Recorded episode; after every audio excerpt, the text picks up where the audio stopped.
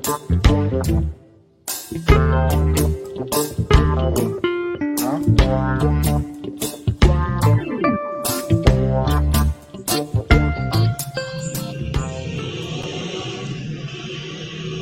dia, doutor Zaneta. Seja bem-vindo aqui no nosso Manhã RBA Litoral. Tá boa a comunicação? Tá nos ouvindo? Obrigado. Eu estou ouvindo, tem alguma falhazinha, mas tranquilo. Eu não Acho sei que dá se para a minha gente imagem tocar, está boa, né? está cortando. Tá bom. Agora tá bem. Tá bem. Tá, você está ouvindo, tá, a, a, a imagem também tá boa. Já vou começar falando desse cenário, o recrudescimento aí da pandemia. Estamos vivendo aí uma das, dos, dos piores momentos né, dessa catástrofe sanitária. UTIs estão saturadas, a, vacina, a vacinação a passos lentos. Qual é a sua avaliação, doutor Zaneta?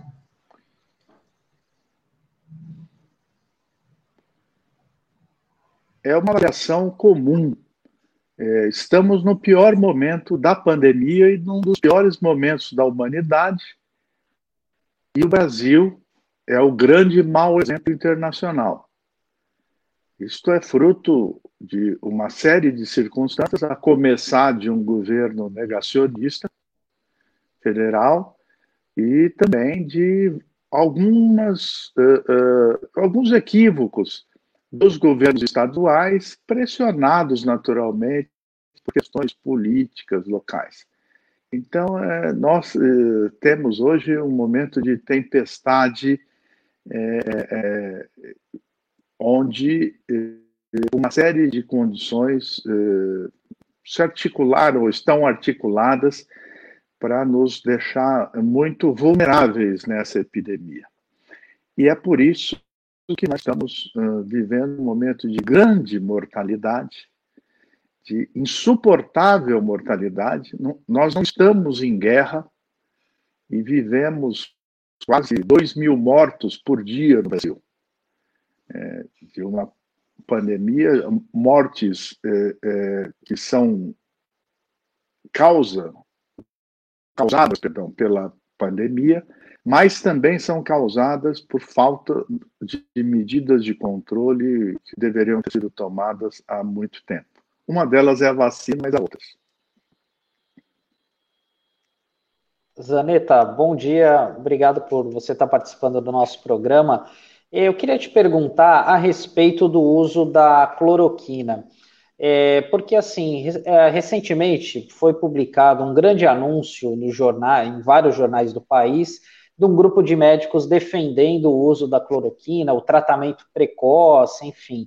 É, na avaliação do senhor que é médico, por que, que é, ainda a cloroquina ainda segue sendo muito receitado aos pacientes, assim como outros medicamentos que já é, que não teriam efeito, como o caso, por exemplo, da azitromicina, da ivermectina, como o próprio laboratório né, que produz a ivermectina já falou que não é a finalidade para o combate à Covid. Por que, que isso ainda é tão forte entre os médicos?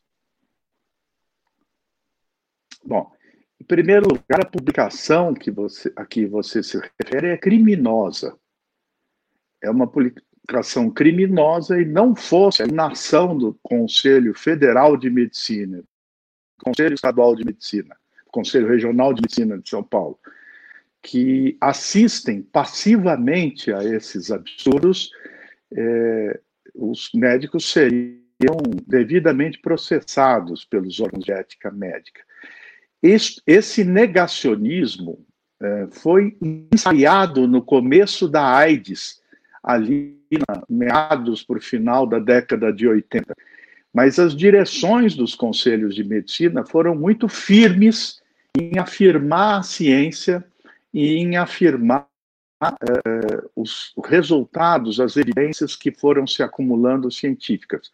Não fora isso, nós estaríamos até hoje engatinhando no manejo da, da AIDS. O que acontece é que, neste momento, nada justifica um médico utilizar um procedimento que leva, não tem nenhum efeito eh, positivo para o paciente, E o único efeito possível são os efeitos colaterais.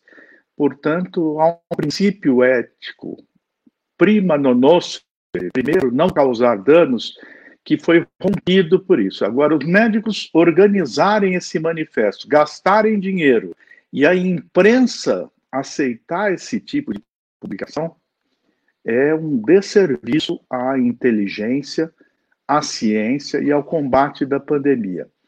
Existe uma mistificação desses medicamentos, e isso tem um nome na medicina. Isso é charlatanismo.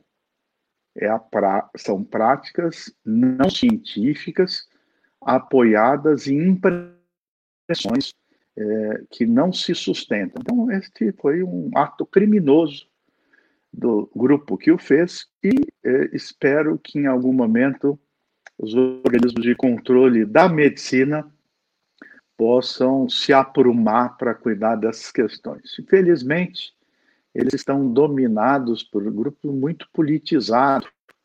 É, politizado não com política, mas com politicagem, com compadrio, com jogo que.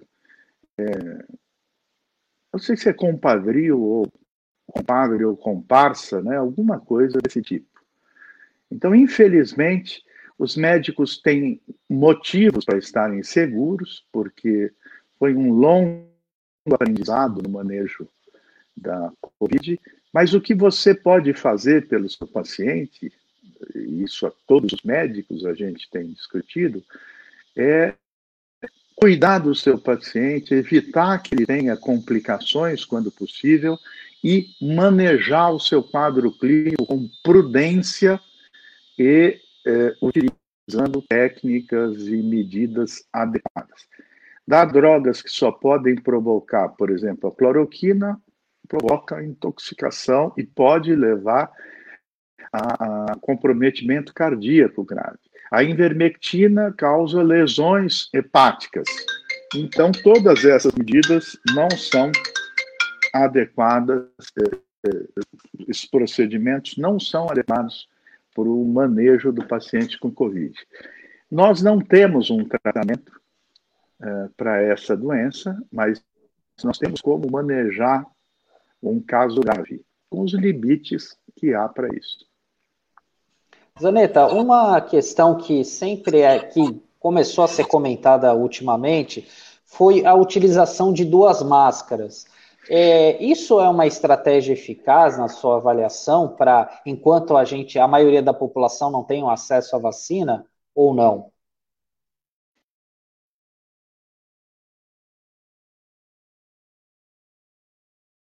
Zeneta, acho que seu áudio. Acho...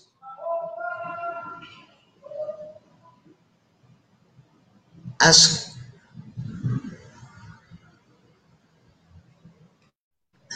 O senhor está sem áudio. Está sem áudio, Zeneta. Você acha.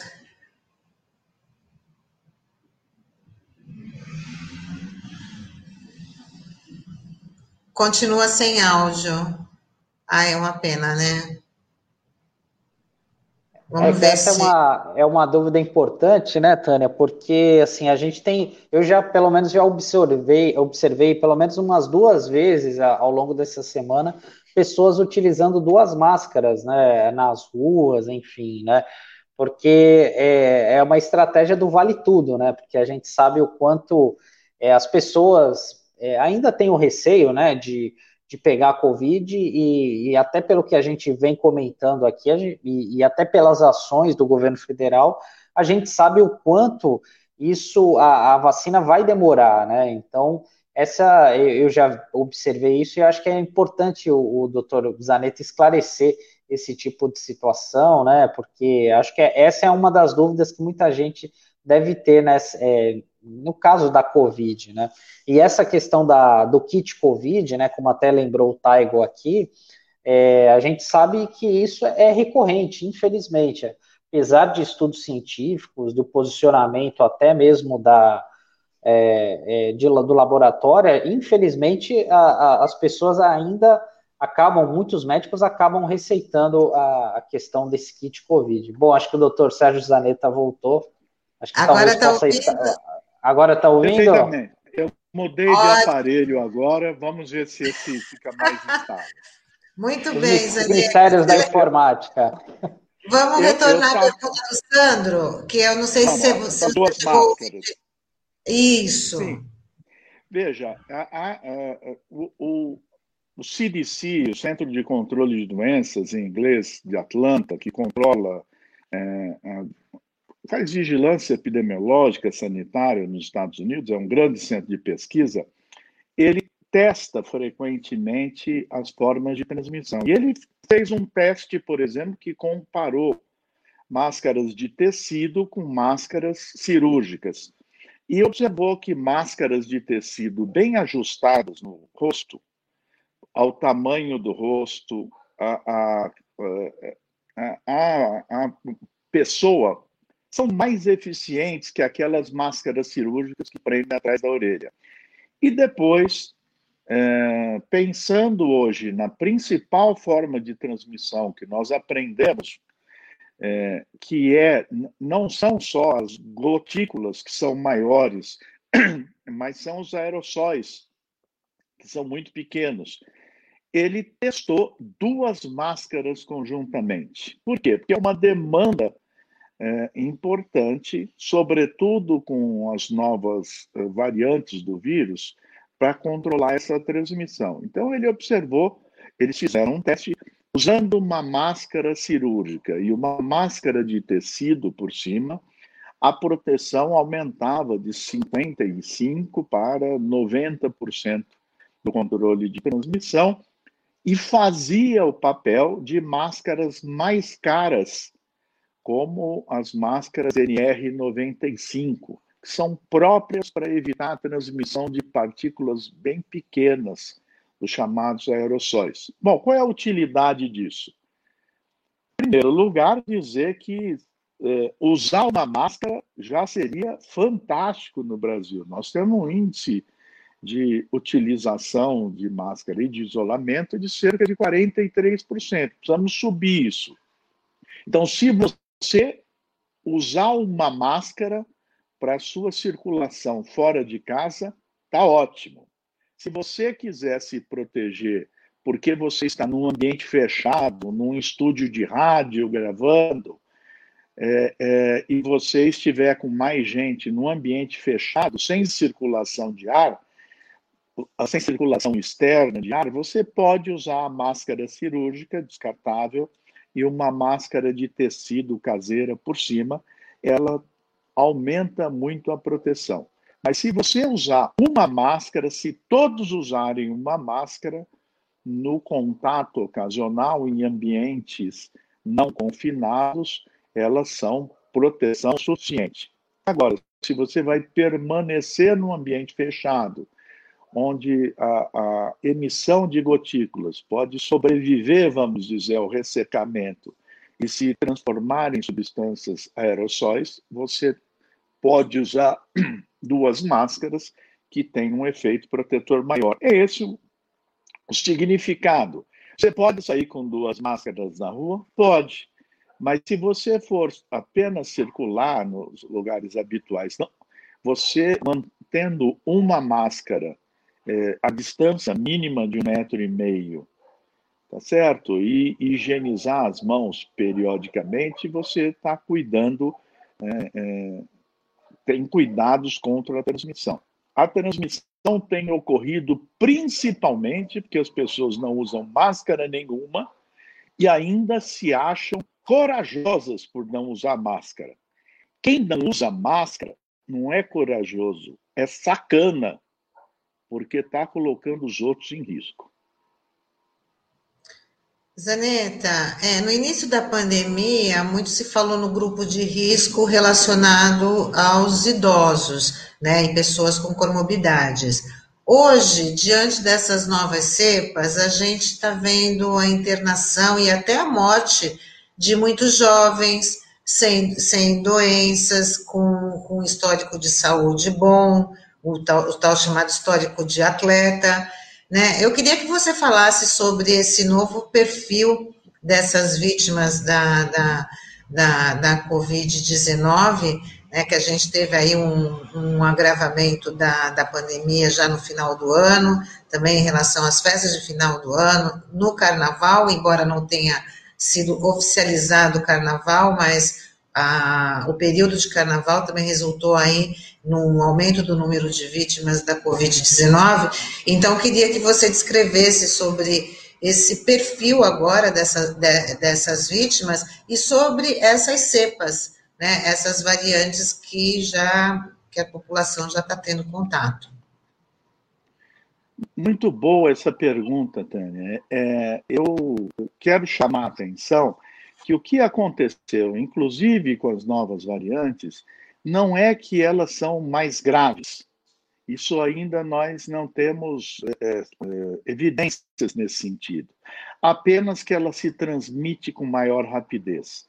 O que acontecia é que o que acontece com essa doença é que as pessoas que são mais velhas e têm comorbidades, elas têm um percentual de casos mais graves que é maior, vamos supor de 12, 15%. 100 pessoas contaminadas, gera, é, mais velhas e com comorbidade, gerariam complicações de 12, 15 pessoas. O que acontece é que os jovens têm um percentual muito baixo, 1%. Mas eles não são mais 100 contaminados, eles são 100 mil, porque eles multiplicaram uh, muitas vezes o número de contatos que eles estão tendo. É como se eu tivesse um, um ser mais filosófico, um, um encontro hedonista desesperado nesses últimos meses. E isso, o número de jovens infectados, fez com que o número absoluto de jovens graves subisse, mas não porque a doença ficou mais grave entre jovens, mas porque é um número muito grande de jovens se contaminando. Eles se contaminam em alto número e dessa forma eles também lotam as UTIs, os hospitais, porque é 1%, mas é 1% multiplicado por uh, milhares de pessoas contaminadas. Então, é esta contribuição, essa mudança do perfil dos casos que o clínico vê dentro da sua enfermaria, do, da, do seu CTI. Parece que o vírus é mais é, é, traz é, é, é, um efeito mais grave essas novas variantes, mas não é isso. É um efeito da multiplicação e do aumento da transmissibilidade entre jovens. E é claro que os jovens não fazem isso, não, não se contaminam só, não é? Eles trazem a doença para seus pais, para seus avós, para seus tios e amigos. Então, se você gosta das pessoas com as quais você convive, seus parentes, seus pais, seus avós, seus tios, seus amigos, não traga a doença para eles. E eu vejo, às vezes, alguns representantes do comércio protestando contra medidas de contenção, e isto é uma associação ao genocídio. É claro que as pessoas precisam trabalhar, e é por isso que existe o auxílio emergencial para usar nessas circunstâncias. Todos os países do mundo estão fazendo. Mas é preciso que haja essa proteção, porque os jovens também ficam graves. Eles ficam no menor percentual, mas hoje em dia a quantidade de jovens que lotam os leitos hospitalares e UTIs é muito grande, quase se equivale ao das pessoas mais velhas e com comorbidades mais graves.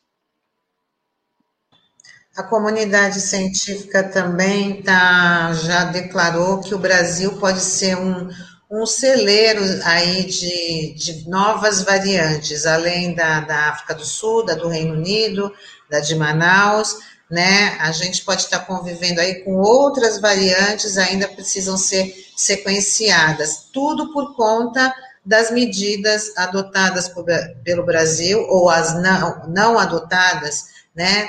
Determinadas pela Organização Mundial de Saúde, que o Brasil, o governo federal, faz questão de ignorar. Então, estamos aí cada vez mais próximo de um isolamento. O Brasil pode ficar aí como uma ilha né, sem ter aí a conexão com com, outras nações, justamente por conta dessas não medidas tomadas? Veja, nós somos tão esquisitos para o resto do mundo que o nosso chanceler toma pito em Israel.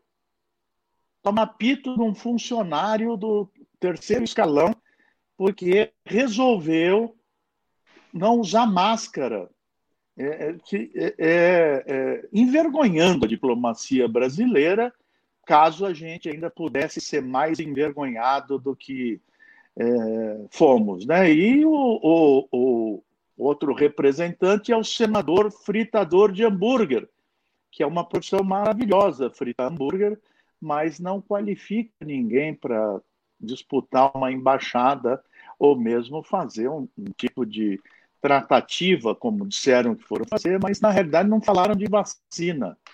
Eles foram cuidar de politicagem da extrema-direita internacional. Bem, neste quadro, o Brasil, com negacionismo federal, com as dificuldades que o, o, o governo federal e o Ministério da Saúde cria, cria nós estamos uh, no Brasil com uma alta transmissão, porque nós não contivemos a circulação do vírus com medidas de restrição de circulação, ou quando tivemos essa restrição de circulação foi feita sem que eu controlasse o uso de máscaras, distanciamento.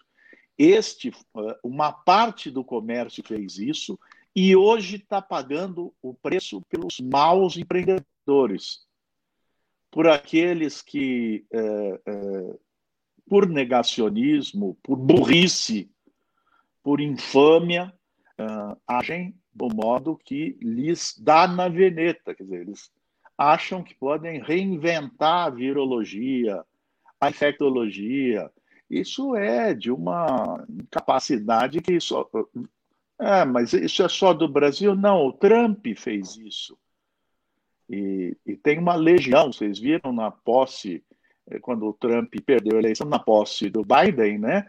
Aqueles caras vestidos de com chifre e pele é, é uma gente estranha no mundo. Foi preciso nos Estados Unidos derrubar aquele presidente para que medidas sanitárias adequadas pudessem ser tomadas. Parece que isso vai ter que ser feito no Brasil, mas quem sabe, né? O problema hoje do Brasil é que, com esse nível de transmissão, nós somos mais que um celeiro, nós somos um criadouro de novos vírus. Porque o vírus, na natureza, ele é uma estrutura muito simples. Ele eh, tem uma capacidade de se replicar muito grande. E ele tem uma. Como ele é uma estrutura simples, ele frequentemente muda a sua estrutura por mutação. Essas transformações, muitas delas não dão certo, outras dão certo. Essa variante P1, por exemplo, identificada em Manaus, é uma dessas mutações que ocorrem ao acaso e que encontrou uma população suscetível, circulando, que criou oportunidade para o vírus contaminar. Então, essa variante que a, ocorreu em Manaus teve a oportunidade de se transmitir a humanos e daí se alastrou. Da mesma forma que essa variante, esse é o comportamento das outras possíveis variantes. Ainda bem que esse vírus não replica, não, não tem tanta alteração genética como outros vírus, que são mais rápidos. O da AIDS, ele muda muito rapidamente. É, e essa relativa estabilidade poderia nos dar tempo de medidas de contenção e rápida vacinação. Mas olha a nossa desgraça. Nós, eu não sei se os uh, funcionários do Exército que estão no governo federal entendem de guerra. Nós não temos guerra para testá-los, né? Mas de saúde eles não entendem nada. Acho que nem de guerra porque você já imaginou, você está sendo, nós estamos sofrendo um bombardeio, um ataque inimigo que está nos dizimando. Aí o nosso general, que entende de logística, diz o seguinte: daqui a um ano eu vou mandar as armas que vocês vão ter para se defender.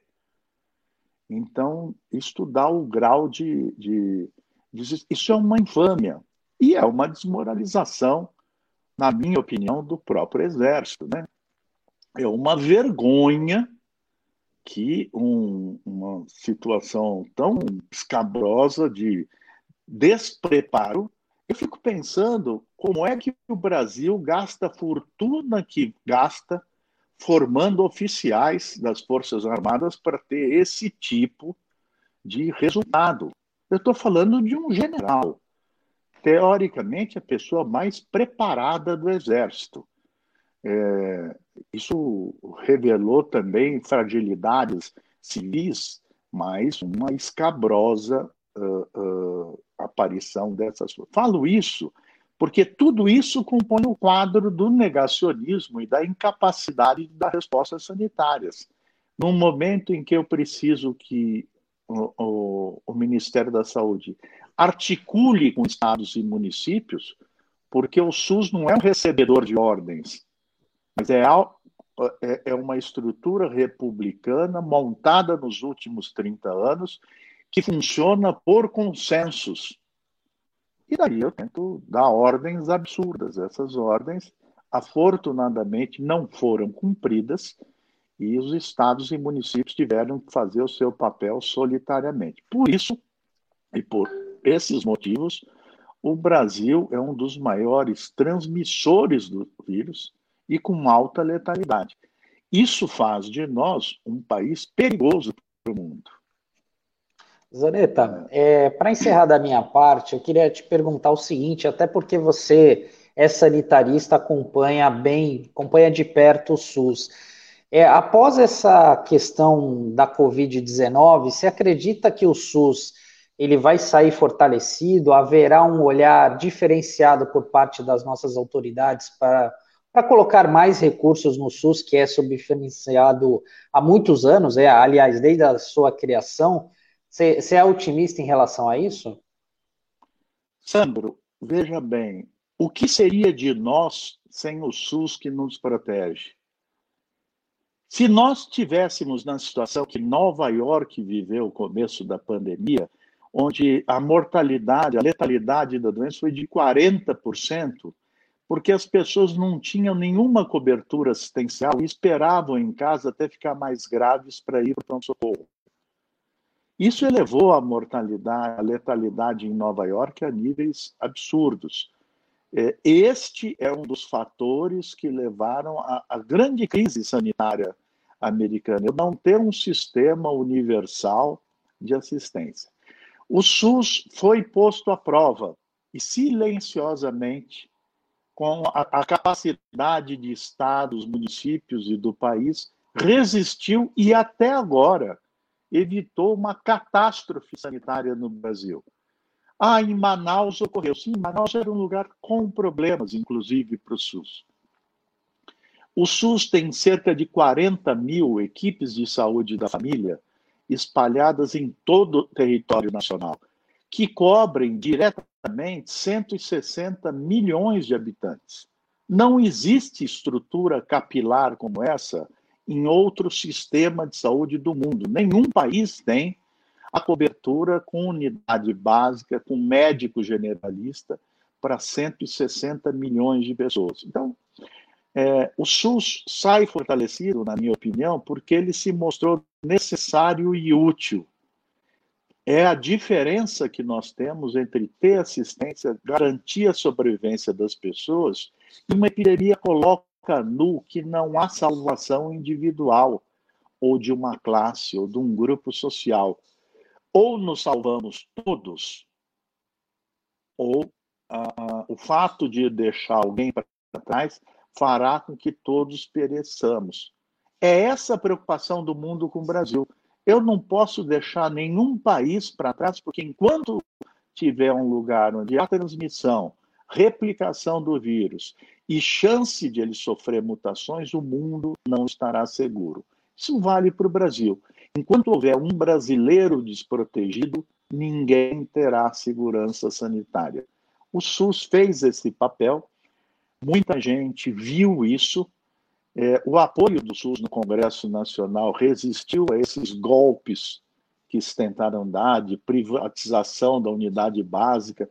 A unidade básica de saúde no Brasil é a coisa com maior eficiência que existe no serviço de saúde.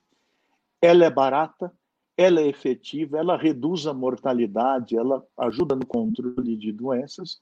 Eu acho que o SUS sai fortalecido pelos seus méritos. Foram 32 anos de construção do SUS até aqui, e Santos é pioneira nisso, as gloriosas policlínicas que nós montamos em 89 sobrevivem como conceito até hoje, e é preciso agora o SUS dar o passo do futuro. Qual é o SUS para o futuro que a gente precisa? Mudou o perfil de doenças, o perfil epidemiológico, a forma de gestão, o SUS também precisa mudar. Nós temos que olhar mais o SUS do futuro do que o SUS do passado. O do passado já deu mostras de que é, é, foi muito bem feito esse trabalho. E eu me orgulho de ter sido um dos sanitaristas que participou dessa montagem inicial. O SUS vai sobreviver porque a sociedade brasileira precisa sobreviver. Zenita, a gente está chegando aqui no final da nossa entrevista, mas a Cidinha colocou uma questão aqui que você é a pessoa indicada para responder. Há algum tempo me chama a atenção o fato dos profissionais de saúde não usarem luvas nos atendimentos, principalmente na aplicação de vacinas. Isso é por conta da falta de EPIs? Ela questiona. Quando a gente, por exemplo, é, se alguém for tomar vacina, tem que prestar atenção se o profissional está usando luva e a gente pode cobrar. Veja, não há indicação de uso de luvas na aplicação de vacinas a indicação é que se lave as mãos. A luva protege o profissional, certo? A luva não é, e ela não é a, a, um, um, instrumento de proteção necessário para aplicação de vacinas, que não é um procedimento invasivo, como se que exigiria esse tipo de cuidado. É, Portanto, não é uma indicação precisa usar luvas na vacinação. O que é fundamental é que o, o, o, o profissional, antes e após cada é, aplicação, ele higienize as mãos e lavar as mãos. E, esse, na falta de água e sabão com álcool em gel, no caso da Covid, mas quem aplica a vacina tem que higienizar completamente as mãos, é é, a recomendação adequada. Porque se o profissional tiver de luva, dificulta inclusive a higienização das mãos dele. Ele não lava a mão com luva entre uma aplicação e outra. E higienizar as mãos do profissional é o, o, o fator protetor para eu que vou tomar vacina. Muito bem. Ou para mim, é... né, que vou tomar vacina. Ah, não existe, Você... é para eu. Para eu fazer. Você já tomou vacina, Olha lá, o português titubeando. Você já tomou vacina, Zaneta? Eu sou um velho sanitarista, mas ainda dou meus plantões, então já tomei vacina agora, recentemente, é, uma leva dos profissionais de saúde. É, mas por isso mesmo estou usando máscara, estou resguardado, porque a vacina só é protetora quando eu tenho 80% das pessoas protegidas. O efeito individual da vacina não é o efeito epidemiológico que a gente divulga. O efeito é coletivo. Ou 80% se vacina ou não há proteção de ninguém. É isso aí, ou todo mundo faz a lição de casa, cada um, né, para proteger todo mundo, ou senão vai ficar difícil essa situação que já está muito complicada. Zaneta, eu queria agradecer a sua participação aqui com a gente no Manhã RBA Litoral, muito importante aí as suas informações, os seus esclarecimentos para os nossos ouvintes, para os nossos internautas, e com certeza você há de retornar em outra oportunidade aqui com a gente. Eu estou à disposição e eu quero dizer a vocês a minha esperança nós vamos vencer, como vencemos outras situações igualmente difíceis. É, temos as saídas para isso. Hoje nós temos a esperança da vacina. coisa inimaginável, a gente não esperava isso em tão curto espaço de tempo. E o que nós precisamos é continuar esclarecendo, discutindo, e o papel de vocês é fundamental nisso. Parabéns pelo trabalho. Eu estou à disposição dessa minha querida cidade. Obrigada, Ótimo, Zaneta. Muito obrigado. Um grande abraço. Bom, Sandro, e com isso a gente encerra a edição de hoje do Manhã RBA Litoral, agradecendo aí a interação, a participação dos nossos ouvintes, dos nossos internautas, e já lembrando que daqui a pouquinho tem às 11 horas o Olavo Dada com o Som da Praia, e depois às duas da tarde o Marcos Canduta é, com a tarde RBA. E para quem não para quem não assistiu ou ouviu essa entrevista com o médico sanitarista Sérgio Zanetta, tem a oportunidade de ouvir às 19 horas pelo Dial, né? Mas também o nosso material fica compartilhado e aí pode acessar a hora que quiser, tanto no YouTube quanto no Facebook. É isso aí, Tânia. O pessoal agradecer a audiência. Se puder, dê o seu like, deixe o seu comentário. Isso é muito importante para a gente, para os programas aparecerem também na, na timeline dos outros, da, seus amigos, enfim, seus colegas. É muito importante. E o Zaneta foi muito feliz em, em encerrar falando sobre otimismo, né? Porque diante de uma maré de notícias ruins, enfim, a gente precisa manter esse otimismo e esperança para que a gente possa reverter esse jogo, Tânia. E eu quero aproveitar mandar um abraço a, a todos os ouvintes, internautas, e amanhã a gente se vê. Até mais. Então, assim... Tchau, gente. Até amanhã. Tchau, tchau.